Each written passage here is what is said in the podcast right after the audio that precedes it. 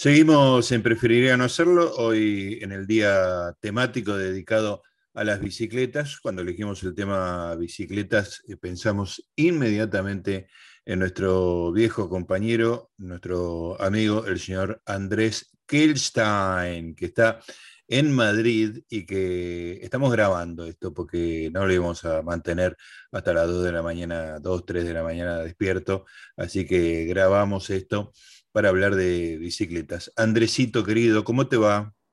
¿Cómo estás? Tanto tiempo. ¿Qué, diferencia horaria tenemos ahora con España? ¿Cuatro o cinco horas? Ahora es cinco, lo, van corriendo. Hay horario de verano y el horario regular que es cinco horas. O sea que ahora son aprox las diez y media de la noche, serían las tres y media de la mañana. Hubiera sido un crimen. Y esté muy bien en grabarlo, debo reconocer. Escúchame, Andrés, ¿a qué hora te acostás normalmente? ¿Cómo es la, vida en España? Ya atravesé la barrera de los 40, así que por lo general a las 12 de la noche. Ayudaba mucho, ya, no, está más, ¿no? Pero estaba la restricción horaria a las reuniones por el COVID, en que la gente se tenía que ir a las 11 de la noche aproximadamente, y, y organizaba mucho las reuniones, ¿no? Como que las reuniones duraban lo que tenían que durar, tres horas, no, no se extendían demasiado. Era una época dorada. Una época dorada, exacto. Ahora está sucumbiendo el virus este y vuelve el libertinaje. Esperemos que alguna cepa nueva reavive la, civilización, digamos. Está muy bien. Bueno, querido Andrés, has sido un impulsor, eh, sos un especialista en temas urbanos, eh, el tema del transporte ha sido un, tema importante siempre para vos, nos has enseñado mucho acerca de los beneficios de la bicicleta, hoy le estamos dedicando el programa justamente a las bicicletas, escuchando un montón de canciones relacionadas con las bicicletas. Y bueno, quería charlar con vos un poquito de las ventajas, desventajas, eh, cómo ha avanzado la Argentina, cómo está el resto del mundo con respecto a la, motorización. Bueno, justamente la palabra que no hay que usar es motorización, ¿no? porque motor no hay. Claro, es un modo mecánico no motorizado. Ah, mira, ya tenés toda la fórmula, sos un burócrata de la bicicleta. Soy un burócrata que puedo hacerla encajar donde corresponde, claro, porque hay eh, movilidad activa, entre la cual está la peatonal, la ciclista, y ahora aparecen los BMT, que son eh, bueno, los monopatines, toda una nueva movilidad que, surge, que también hay que encontrar dónde hacerla encajar en la regulación y en el diseño de la, de la ciudad. Pero dentro de esa movilidad activa, la bicicleta es un medio mecánico, la peatonal no es un medio mecánico, básicamente. Claro, perfecto. Escúchame, Andrés, ¿qué influencia tuvo la bicicleta, o mejor, al revés, qué influencia tuvo la pandemia y especialmente las restricciones eh, con respecto al uso de la bicicleta? ¿Lo impulsó eh, de alguna manera? Porque eso me parece que es lo que pasó en Buenos Aires. Sí, sí, notablemente en, un montón de ciudades europeas eh, salieron más ciclistas a la calle, obviamente porque evitaban el contacto más estrecho del transporte público. También había un momento en que no se tenía mucha información sobre cuál era el riesgo de usar en el transporte público. Después empezaron a aparecer más investigaciones que decían que el riesgo en el transporte público era relativo, porque por lo general son lugares que aunque sean cerrados, la gente permanece poco tiempo, suele haber ventilación por las ventanas abiertas si se trata de buses, y siempre está la posibilidad de ser eh, estricto con el uso del barbijo, entonces es relativo el riesgo que hay en el transporte público, ¿no? Pero hubo un momento en que había más desconocimiento sobre eso y muchas personas empezaron a, adoptar eh, la bicicleta como medio de transporte, si no, si no lo habían adoptado antes, o empezaron a usarlo con mayor frecuencia, y muchas intendencias y mayors en, diferentes partes del mundo se adaptaron a eso haciendo infraestructura especial para la bicicleta. También como parte de eh, toda una intervención que hubo sobre la ciudad, porque también existieron más espacios peatonales o ciertos espacios peatonales se ampliaron para que hubiese un contacto, mm, eh, menos, menos distancia, perdón, más, más, distancia entre las personas. También había cierto desconocimiento de si existía en el espacio público, al aire libre, eh, contagio o no, entonces también se tomaron estos recaudos de, liberar espacio. Algo muy interesante que se hizo también fue liberar espacio para que los bares y restaurantes funcionen donde antes había aparcamiento de autos, ¿no? antes había estacionamiento de autos. ¿no? Eso me parece, me imagino que para vos debe haber sido como una gran noticia, ¿no? porque todo lo que eh, el peatón le gane espacio al auto es eh, bienvenido. Acá en Buenos Aires eh, realmente proliferó mucho los docks o decks, no sé cómo se llaman, en la, en la vereda o incluso en la calle, sacándole estacionamiento a los autos, pero ganando en, calidad de vida, ¿no? Gente sentada tomando un café, mucho más mejor que un tanque de varias toneladas este, parado durante horas. Sí, sí, no. Por empezar, antes que ciclista, soy cuestionador de la ineficiencia que son los autos estacionados en el espacio público. Creo que si se me da a mí la varita mágica para decidir cualquier cosa en la ciudad, diría, es ridículo estacionar autos en la calle, en el espacio público, ¿no? Es los autos pasan el 90% o más del tiempo inactivos. Y Eso es un dato, es un dato medido ese. Sí, sí, sí, es, un dato medido, también lo, puedes pensar en, pensar en el día, en la jornada laboral de una persona. ¿Cuánto tiempo está usando el auto? Quizás una hora, dos horas de sus 24 horas, ¿no? Sí, sí. El resto del tiempo está trabajando o está, eh, al menos que haga logística y que... Que labure específicamente de eso, claro. Claro. Eh, entonces, sí, por supuesto, incluso en Madrid, que no tomó tantas decisiones favorables a generar nuevos, nuevos espacios de movilidad ciclista y peatonal como otras ciudades europeas, pero sí eh, tomaron eh, espacios para construir estos decks para los bares, seguramente porque también tenían presión de los restaurantes y los bares, que en Madrid son muy fuertes como gremio, para reactivar su, actividad. Así que Sí, y entonces, especialmente en Buenos Aires, me llama mucho la atención que eh, creció mucho el, ciclismo durante la pandemia. Tengo amigos que han ido a fin de año y me, contaron, una amiga dijo, parece Ámsterdam, como está. Qué lindo. No tanto, pero... Y, y, la decisión de tomar estos dos ejes vertebradores de la ciudad, que son Corrientes y Córdoba, y hacer ciclovías ahí experimentales, porque no había otras ciclovías en avenidas, excepto la de Coronel Díaz, me parece una decisión sumamente acertada para el momento, ¿no? Sí, eh, evidentemente funcionó muy bien. Yo, se ve mucha gente en bicicleta, digamos, ¿no? Es, un, es una cosa donde la oferta generó la demanda en algún, en algún sentido. Y, y, lo de Córdoba... La infraestructura, la infraestructura genera una demanda asociada, o sea, la construcción de infraestructura de todo tipo, también la construcción de autopistas, genera... Claro, genera... Es el, típico ejemplo de que si aumentas los carriles, aumentas los autos, digamos, ¿no? Exactamente.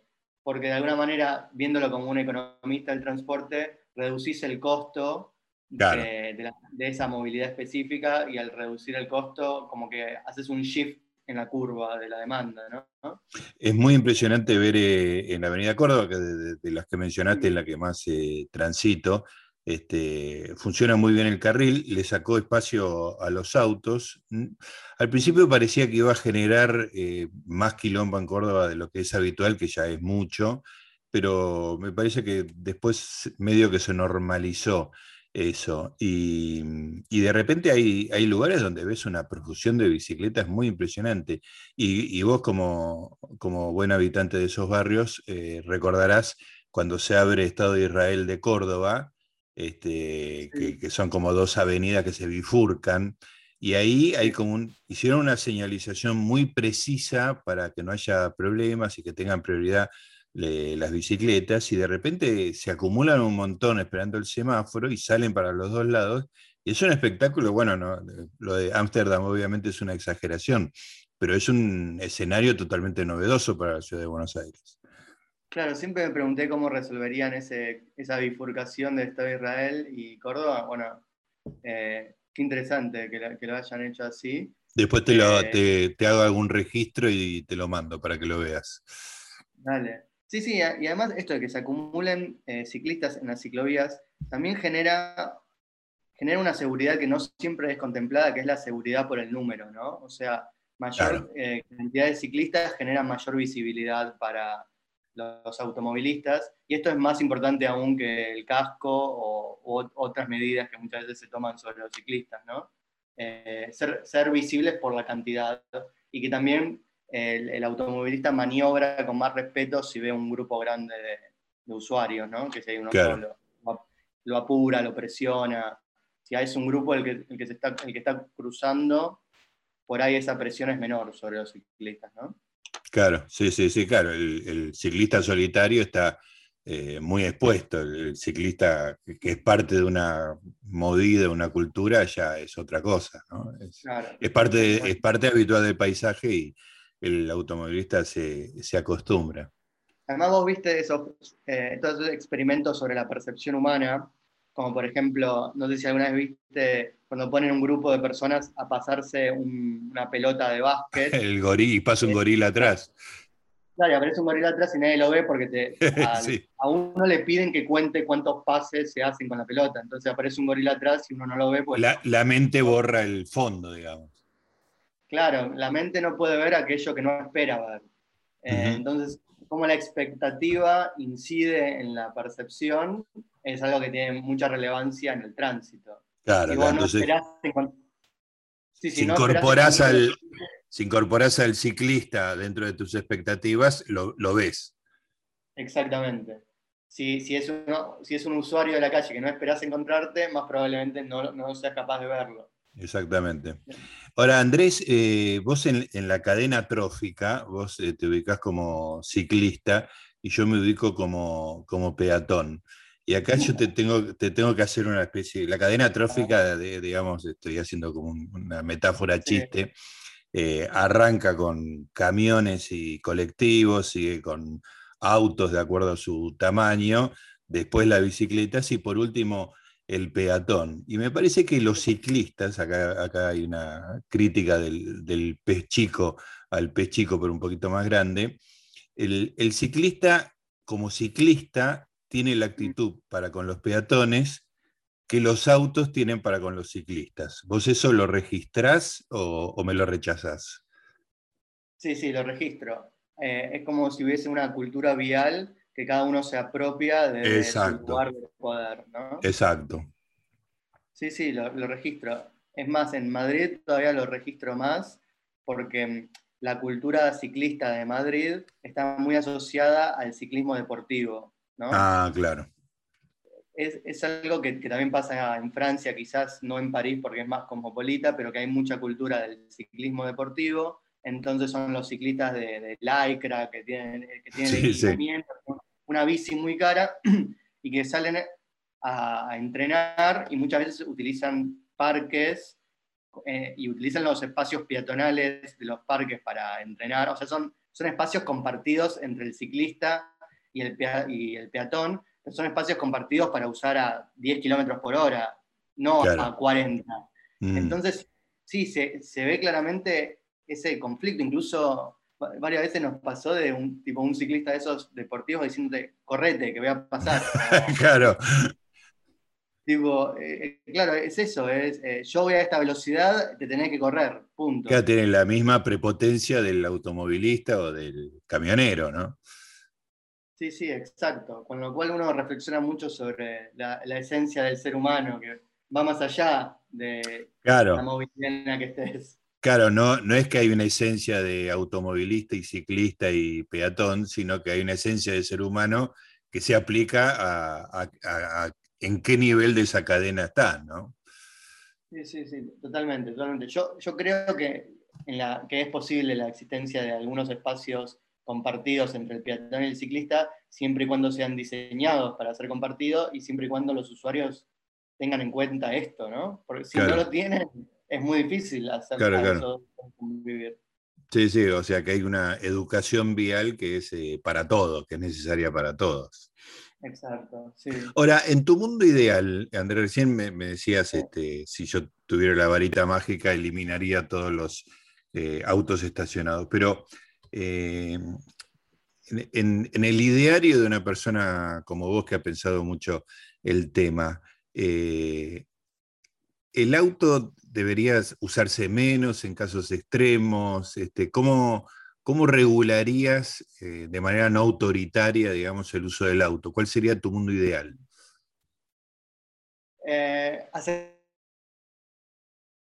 poco se, dio a conocer una publicidad en Dinamarca que, intentaba con diferentes imágenes construir metáforas de qué significa el uso del auto en la ciudad. Entonces veías a una persona que estaba eh, podando su, jardín con un, con un, sable corvo, otra persona que se estaba, que se estaba haciendo una tostada con una de esas, eh, ¿cómo se dice?, lanzallamas.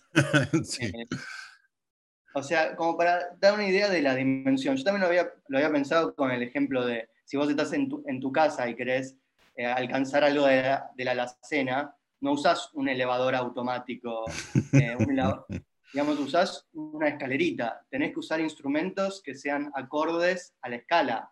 Claro. Y, y, la ciudad tiene muchas escalas superpuestas. Eh, hay un montón de viajes que, que, que actualmente se hacen en en vehículos particulares que se podrían hacer en bicicleta o caminando o en transporte público o combinando bicicleta y transporte público o combinando diferentes cosas, eh, porque son escalas más adecuadas para hacer de esa manera.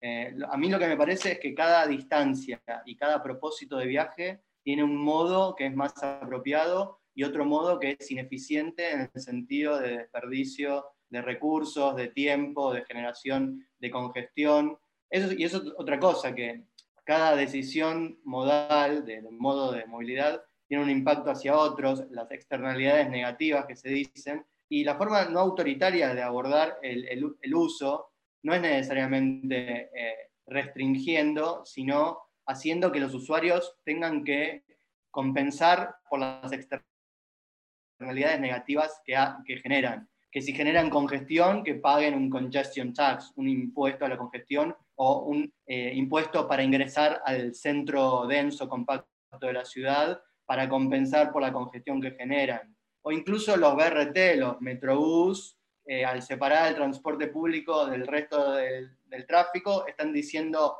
bueno, eh, la movilidad privada se hace cargo de sus externalidades negativas y comparte la congestión y aislas al transporte colectivo más eficiente de esas externalidades negativas del, del auto privado. ¿no? Entonces, para mí la, forma es esa, es eh, hacer que los usuarios de vehículos particulares asuman los, eh, los problemas que generan, ¿no? las externalidades negativas que generan. Eh, ¿Dónde, ¿Dónde, hay multas por entrar al microcentro? Sé que hay algunas ciudades de Europa y no sé si no se habló en Buenos Aires de eso. Sí, en, en Londres es donde se hizo ah, popular, donde tuvo una prueba muy temprana en el año 2000 y, y ya está muy instalado. O sea, eh, qué sé yo, ingresar al centro de Londres creo que cuesta a partir de 8 euros, depende mucho también del horario, cuál sea el flujo que haya. Eh, nada, en realidad es un, es un mecanismo, hay muchos mecanismos desincentivadores. Cuando se construye una ciclovía en el lateral de una calle, se eliminan se elimina una banda de estacionamiento. Entonces también lo que hablamos de la demanda inducida, eh, la, expectativa que tiene un automovilista de encontrar o no lugar para estacionar también va a condicionar sus decisiones de usar el auto o usar otro modo. Entonces remover espacio de estacionamiento es otra forma de regular la cantidad de, automovilistas que hay. Eh,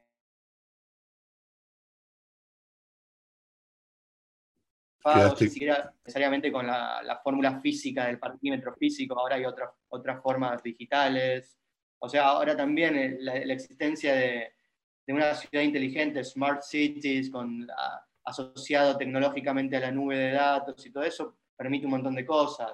Permite hacer horarios eh, de ingreso al centro que no están penalizados y otros horarios que sí están penalizados. o sea, hay, hay millones de posibilidades de generar eh, medidas que son disuasorias del uso de, vehículos particulares. Son eh, completamente autoritarias, ¿no? Andrés, que contame de las ciudades líderes en esto, el, ejemplo por antonomasia es Ámsterdam, digamos, ¿no? Eh, ¿Fuiste a Ámsterdam en, esto, en este tiempo que estuviste ahí en Europa? Sí, estuve en Ámsterdam eh, en agosto del 2020. No, sí puede ser. No, en agosto del 2019, claro, pre-pandemia. Claro. Eh, esa fue la última que estuve, esa fue la última que estuve en Ámsterdam. Eh, también en Copenhague, en Rotterdam. Sí, son, son ciudades donde ya existe una cultura de, la bicicleta, pero tan instalada que eh, como el, que no lo conoce y va ahí te dice, es muy sorprendente que vos estás en una empresa donde el peón y el gerente máximo de la empresa van al trabajo en bicicleta, ¿no? Donde estás en un, en una oficina pública donde el que acaba, el becario que acaba de entrar y el ministro, todos van en bicicleta a, la oficina pública. Em, donde realmente los viajes que no se hacen en bicicleta son porque realmente vienen de distancias alejadas o por, para propósitos muy, muy particulares, porque hay, eh, ¿cómo se dice? Bueno, discapacidades o problemas físicos o, están llevando carga o están llevando un niño usos muy específicos del auto y para el, resto se usa la bicicleta de manera aceptable. Eh, después también tiene su, contrapartida, que es que la, red de transporte público es menos densa también y por ahí no cubre tanto porque eh, ya la, la, movilidad ciclista está tomando parte de esa demanda. ¿no? Claro. Claro. Escúchame, y hay alguna vez he visto, pero muy al pasar y no llegué a entender bien, eh, como eh, disponibilidad de bicicletas, digamos, estaciones de, trenes en donde vos podés agarrar la bicicleta o dejar la tuya, ¿no? Explícame un poco eso. No, hay, unos estacionamientos eh, ciclistas enormes en las ciudades holandesas en, los, en las estaciones de trenes, ¿no? Hay mucho mucha intermodalidad con el tren, tiene un buen servicio de, tren y, bueno, y las, hay incluso, eh, ¿dónde era? En, Utrecht está el estacionamiento de bicis más grande en la estación central de Utrecht. es, un estacionamiento, eh, es un estacionamiento en el subsuelo que tiene como dos pisos de bicicletas. Eh, después sistemas de bici pública de alquiler hay, pero digamos que casi todo el mundo tiene su, propia bicicleta y bicicletas de más incluso. Pero, pero Ámsterdam eh, tuvo un movimiento de activismo ciclista que fueron los probos en la década del 70, que modificaron radicalmente el aspecto de la ciudad, porque Ámsterdam era una ciudad que vos veías congestión vehicular, autopistas que atravesaban la ciudad. Fue una, una transformación radical del paisaje de Ámsterdam es decir, cuando te dicen no somos Ámsterdam, hay que decir que Ámsterdam tampoco fue Ámsterdam. Tampoco era Ámsterdam, claro. claro, Ámsterdam tampoco fue Ámsterdam antes de la década del 70. Y una de las acciones y las intervenciones de este movimiento Probos se llamaba la bici blanca, que era eh, una bici que un usuario utilizaba, por ejemplo, para ir al teatro, no sé, y dejaba en la puerta del teatro y era, estaba habilitado que otro usuario la agarrase la usase y la dejase en otro lado. y, esta era como una democratización de una bici que, se hacía pública por el consenso de la comunidad que avalaba esto, ¿no? que no era de nadie. Y, si lo pensás bien, fueron adelantados, fueron los precursores de los sistemas de bicing, de alquiler de bicicletas públicas. Claro. Eh, solo que obviamente los sistemas de bicing tienen que tener eh, herramientas anti-vandalismo y todo eso, y los punkies de, esa, de ese momento en Ámsterdam no pensaban en eso, simplemente pintaban una bicicleta blanca y ya el código era que, que la agarrase, claro, usala y dejala, ¿no? Claro. Escúchame, y el, este sistema que la ciudad de Buenos Aires implementó con las bicicletas naranjas, este, que vos ves bastante utilizado. ¿Cómo, evalúas que funcionó? ¿Qué problemas de vandalismo tuvo, de, sistema? Digamos, ¿cómo, ¿Qué evaluación hace de eso? Yo, lo usé hasta el 2019, ¿no? antes de venirme a España. Hasta ese momento funcionaba. Sé que después hubo problemas con la disponibilidad de la bicicleta, que hubo problemas también de vandalismo. Sé que en general tuvieron varios, varios problemas de, de esto, de vandalismo. Aparecían las bicis después ofertadas en Mercado Libre, pintadas de otro color o sea que había como, ya era sistemático el robo de bicicletas para obtener una, ventaja de eso. Eh, entiendo que, pasa en, muchas ciudades, también pasó, eh, París tuvo un momento en que antes de, este, ¿cómo se llama ahora? La Believe, se llama el sistema de, de bicis francés, pero tuvo una primera instancia donde también tuvieron serios problemas de vandalismo. No es estrictamente un problema de Latinoamérica y sus conflictos sociales, ¿no? Eh, también pasa en, Europa. Eh, y, es muy difícil, ¿no? O sea, si no hay una responsabilidad ciudadana eh, de, cuidar a las bicis y un nivel también de, de, seguridad en el sentido de, bueno, tenemos la capacidad de instalar cámaras en las estaciones y estar controlándolas en tiempo real, pero al mismo tiempo si queremos ampliar la red y tener más estaciones, no podemos hacer un sistema de, de videovigilancia para cada estación con... Nada, es difícil, ¿no? Es como un trade-off, un, equilibrio, donde querés expandir algo, pero al mismo tiempo necesitas que, que sea flexible eh, y económico para poder expandir el sistema, y si le vas agregando como recaudo para la posibilidad, la, posibilidad de, que exista un vandalismo generalizado, se te vuelve más costoso el sistema, entonces tienes menos capacidad de expandirlo y demás. Es problemático. Andrés, ¿y cómo está, cómo está Buenos Aires en relación a las ciudades latinoamericanas con respecto al uso de bicicleta? Siempre estuvo muy bien, siempre estuvo cerca de los...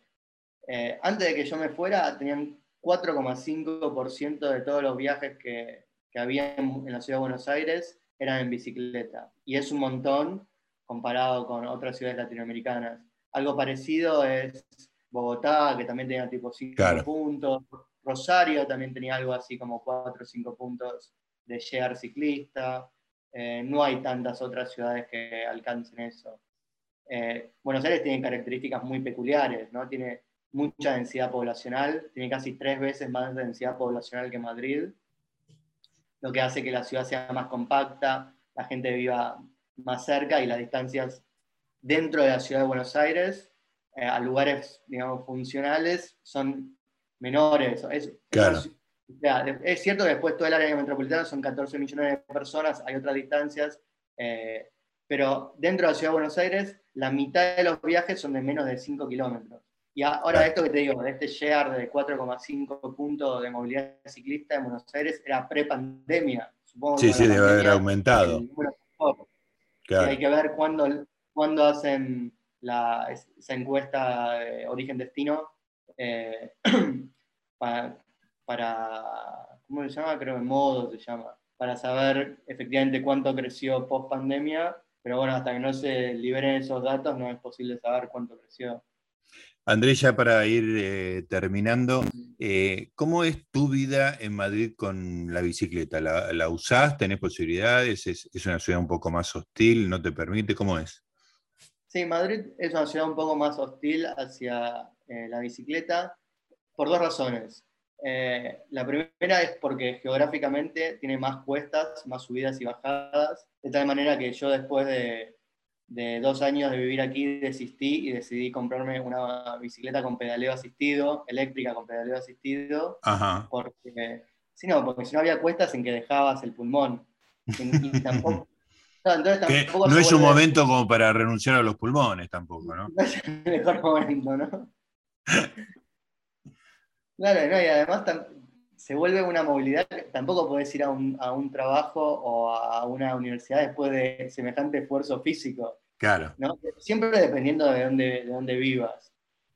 Eh, pero sí, hay, hay cuestas, hay subidas, y eso ya no solo genera que haya menos ciclistas que en una ciudad plana, sino que además los, los políticos, los que hacen políticas públicas, tampoco confían en que si construyeran infraestructura habría un, un impacto en, en, su uso, ¿no?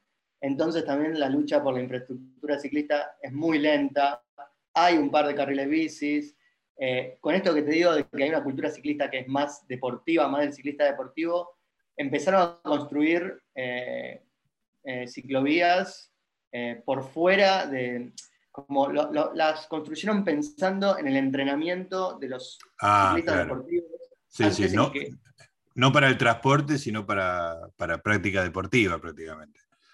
Así es. Hay un anillo ciclista muy bueno, que es eh, un anillo de 70 kilómetros que rodea por las afueras a la ciudad, que tiene mucha calidad de construcción, pero que te das cuenta que no toca los, los principales atractores de viaje de una ciudad y que está pensada para que la gente vaya a, entrenar, a hacer actividad física, ¿no? Eh, y parte de la red es eso. Si vos ves un mapa de la red ciclista de, Madrid, eh, tenés que, la red tiene más densidad en las afueras, que el centro de la ciudad tiene, pocas ciclovías y muy desconectadas y que no le dan importancia a eso. Y, como si fuera poco, las organizaciones ciclistas, es decir, el activismo institucional, si se quiere de alguna manera, eh, está partido, hay una, grieta, como existe en Argentina, la grieta, acá existe una grieta entre los ciclistas, que son aquellos que quieren infraestructura ciclista y aquellos que eh, rechazan la infraestructura ciclista porque siente que los, los limita, los, eh, los restringe y los deslegitima. Es, para mí eh, su posición es ridícula, porque además viene de un perfil de ciclista que se siente como empoderado, no, yo soy un vehículo más y me muevo en la calle junto a otros vehículos, no necesito infraestructura especial, y en realidad está desestimando a otros perfiles de ciclistas eh, que, en, realidad se sienten mucho más contenidos y protegidos cuando hay infraestructura, por ejemplo, personas con niños, mujeres, las mujeres se mueven mucho más en ciclovías que fuera de ellas. Entonces, hay que pensar en muchos perfiles de ciclista y darles la contención que requieren, ¿no? Bueno, querido, eh, como siempre me divierte mucho hablar con vos estos temas, aprendo mucho, la verdad que es un tema que me interesa y muchas de las cosas que, incorporé las aprendí de vos cuando robabas acá en Prefería no hacerlo y bajabas línea descaradamente. Así que te mando un abrazo, viejito, gracias y que sigas bien. disfruto mucho hablar contigo y bueno, eh, sigámoslo haciendo cada tanto invento un tema y te, convoco para, que la gente te escuche también, con cosas más interesantes que esas noticias que eran un fracaso. un fracaso total, así es. Un saludo. Chao, querido. Seguimos en Preferir no hacerlo. Nos queda una horita más de bicicletas.